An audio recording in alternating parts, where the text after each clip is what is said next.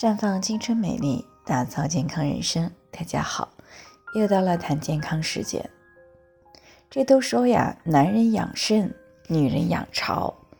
那卵巢对于女性来说，不仅肩负着传宗接代的使命，还是女性青春的守护神。因为呢，在卵巢周期性排卵的同时，它还分泌着能够维持女性青春美丽和活力的女性荷尔蒙。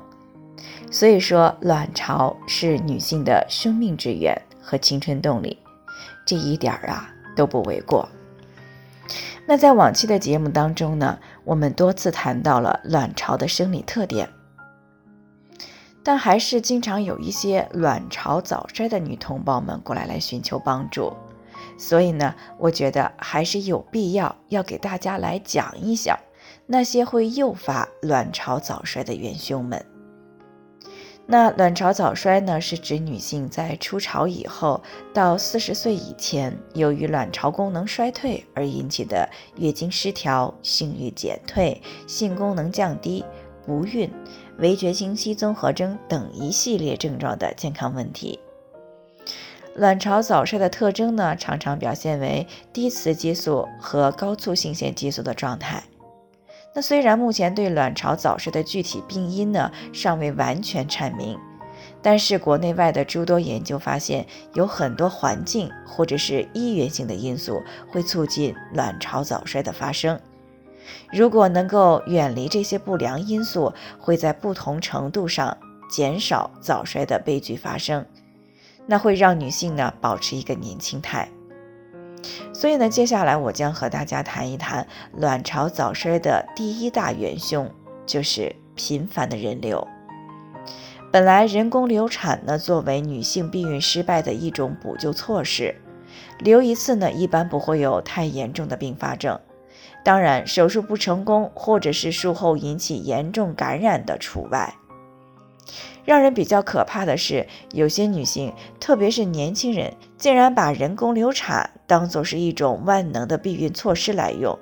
做它个五次八次的。在临床咨询当中，我遇到过流产次数最多的，竟然是在三十七岁的年龄就做过十次人流，而且还生育过三个孩子。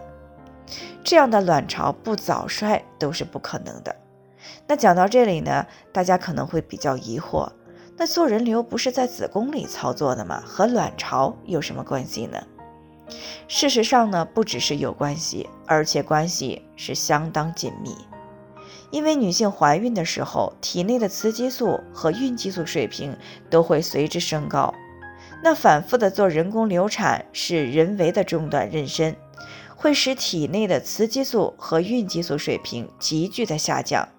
那么造成下丘脑垂体卵巢荷尔蒙调节轴发生紊乱，先是呢月经不调，持续下去了便是卵巢早衰闭经。所以女性同胞们，特别是还没有结婚要孩子的女孩子们，那在两性关系当中一定要保护好自己，以免反复人工流产，诱发卵巢早衰而失去青春和生育的能力。那么最后呢，我也给大家提个醒，您可以关注我们的微信公众号“普康好女人”，普是黄浦江的浦，康是健康的康。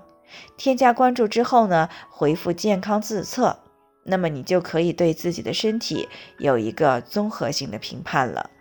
呃，健康老师呢会针对您的情况呢做一个系统的分析，然后呢给每个人制定个性化的指导意见。